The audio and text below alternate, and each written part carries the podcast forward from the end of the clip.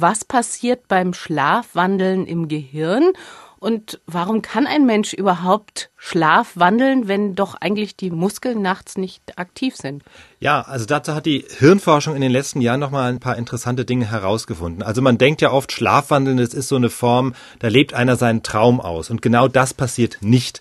Denn man weiß, im Schlaf gibt es die Tiefschlafphasen, in denen wir nicht träumen, und es gibt die sogenannten REM-Phasen, wo sich die Augen ganz schnell bewegen.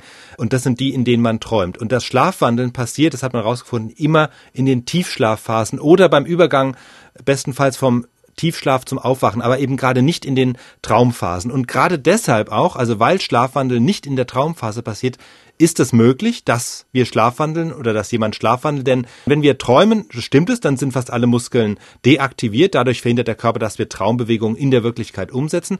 Aber in der Tiefschlafphase sind die Muskeln nicht gelähmt und deshalb können die Leute dann eben tatsächlich aufstehen und schlafwandeln.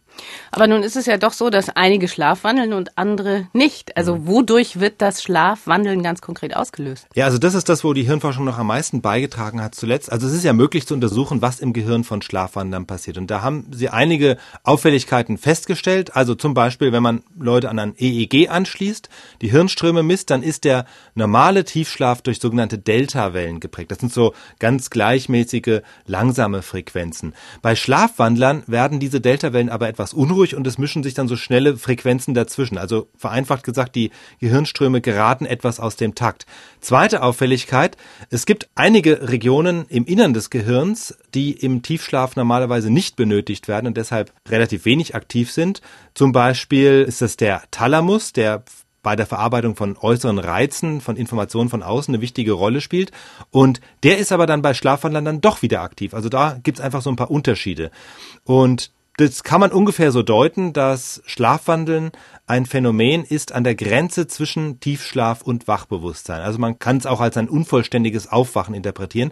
Und tatsächlich verhalten sich ja die Betroffenen oberflächlich, als wären sie wach fängt damit an, dass sie im Bett sich aufrichten. Sie können auch sinnvolle Sätze sagen. Sie können zum Kühlschrank gehen, sich was zu essen machen oder sogar das Haus verlassen, wo es dann natürlich auch wieder gefährlich werden kann. Und deshalb ist es natürlich schon sinnvoll, bei Menschen, die gefährdet sind, Haus und vor allem Balkontüren abzuschließen und vielleicht sogar den Schlüssel zu verstecken, damit das einfach nicht passiert. Ja, kommt das denn eigentlich jetzt letztlich häufig vor mit dem Schlafwandeln? Da gibt's Angaben vom Max-Planck-Institut für Psychiatrie, die sagen, das Phänomen tritt am häufigsten auf, interessanterweise bei Kindern zwischen dem vierten und dem achten Lebensjahr. Also gar nicht so oft im Erwachsenenalter, aber etwa Fast jedes sechste Kind, heißt es, ist bis zum Alter von acht Jahren wenigstens einmal schlafgewandelt.